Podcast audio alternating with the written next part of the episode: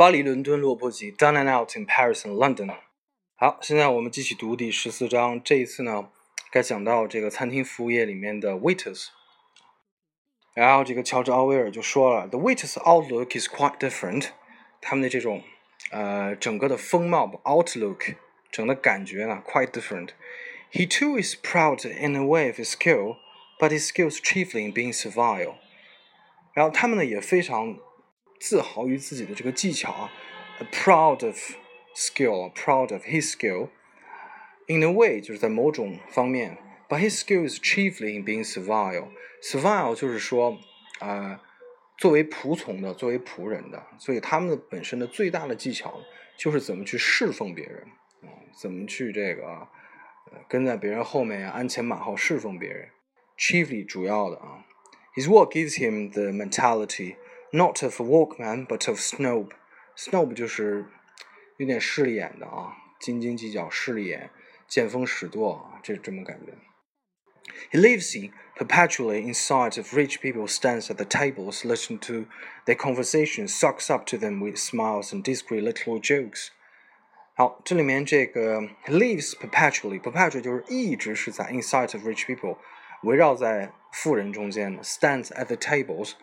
侍奉在他们这个桌子前面，listen to their conversations, sucks up to them, sucks up to, suck up to 就是奉承啊，stands at the tables, listen listen to their conversation, sucks up to them with smiles and discreet little jokes. Discreet 就是非常谨慎的啊，小心翼翼的开的，开着一些小心翼翼的玩笑啊，带着微笑去奉承他们。He has the pleasure of spending money by proxy，啊，代替这些富人去花钱，by proxy。 Moreover, there's always the chance that he may become rich himself, for though most waiters die poor, they have long rounds of luck occasionally. 有的尽管有的这个 waiters 呢，死的时候人就很穷，但是偶尔也会发一笔财。At some cafes on the Grand Boulevard, there is so much money to be made that the waiters actually pay the patron for their employment. The result is between the constantly being seen money and hoping to get it the waiter becomes to identify themselves to some extent with his employers. He will take pains to serve a meal in style because he feels that he is participating in the meal himself. I remember Valentin telling me of some banquet in Nice at which he had once served, and of how it cost 200,000 francs and was talked of for a month afterwards. It was a splendid tea, mais magnifique, Jesus Christ, the champagne, the silver, orchids. I've never seen anything like them, and I've seen some things. It was glorious. But I said, You were only there to wait? Ah, of course, but still it was splendid. 好，那么乔绍尔说到他的这个工作伙伴 Valentine 呢，说到曾经在尼斯啊，法国尼斯有过这么一次宴会 banquet 啊，然后呢，上面所有这些装饰啊。 呃，香槟啊，银器啊，然后摆放的兰花呀，他说呢，这个 never seen something like that，就是前所未见的，glorious, splendid，非常棒的这个宴会。The moral is never be sorry for a waiter. Sometimes when you sit in the restaurant, still stuffing yourself half an hour after closing time, you feel that the tired waiter at your side must surely be despising you. But he's not. He's not thinking as he looks at you. When I overfed lout, he's thinking, one day when I have saved enough money, I shall be able to imitate that man.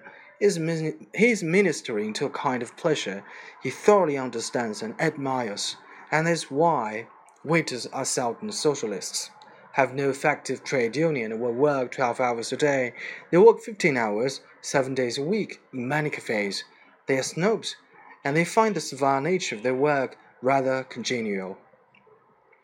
这段是说呢，你永远不要去为一个 waiter 感到惋惜，感觉这种人做这种工作，他们他们内心呢，实际上是有他们自己的这种啊，怎么讲思维方式的吧。所以说，当你在这个一个小酒馆里面吃东西的时候，你吃到很晚，有的时候你会觉得，哎，这个 waiter 是不是看不起我，或者说内心在骂我？其实没有，他心里面其实呢，这个是相当。呃，羡慕你的，而且他希望自己赚一笔钱以后能够模仿到你，所以这里面这个乔治奥威尔说，嗯，That is why waiters are seldom socialist。他这个 waiters 呢很难去变成社会主义者，他们没有呃有效的这个工会，然后每天工作这个超时工作啊，但是这些人都是一些势利眼，他们只是希望自己能够呃投机发财啊，所以说他们和他们这个工作就是带有扑送性质的工作，其实还是蛮搭配的。